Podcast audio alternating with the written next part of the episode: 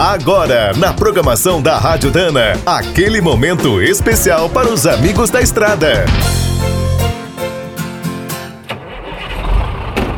Está começando mais um minuto do caminhão.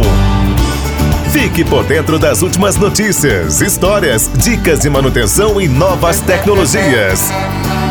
Em 1957, o engenheiro alemão Felix Wankel ficou famoso ao criar o primeiro motor rotativo para veículos que funcionou com perfeição. Parecidos com as turbinas dos aviões, esses novos motores eram bem mais leves, compactos, potentes e quase não vibravam. Usavam pistões triangulares e os cilindros tinham janelas, como nos modelos de dois tempos, para controlar a admissão e o escape. Nas décadas de 1960 e 70, as principais montadoras do mundo apostaram na ideia, inclusive vários fabricantes de motores diesel. Entre as marcas que licenciaram a patente estavam a Mercedes-Benz, MAN, Krupp, Deutz, GM, Mazda, Yanmar e até a Rolls-Royce. Em 1970, a fábrica inglesa chegou a apresentar o protótipo de um motor Wankel a diesel com 6,5 litros, 350 cavalos e 420 quilos. Só tinha um problema: como este tipo de motor bebia e poluía muito, acabou sendo abandonado.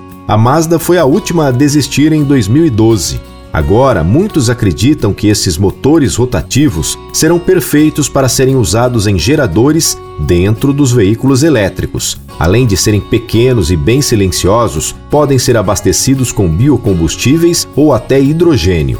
A poluição será quase nula. Quer saber mais sobre o mundo dos pesados? Visite minutodocaminhão.com.br. Aqui todo dia tem novidade para você. O Minuto do Caminhão é um oferecimento de Spicer e Álvaros, a dupla imbatível em componentes de transmissão, suspensão e direção. Quem é do trecho já sabe, para ficar bem informado, a Rádio Dana é sempre a melhor sintonia.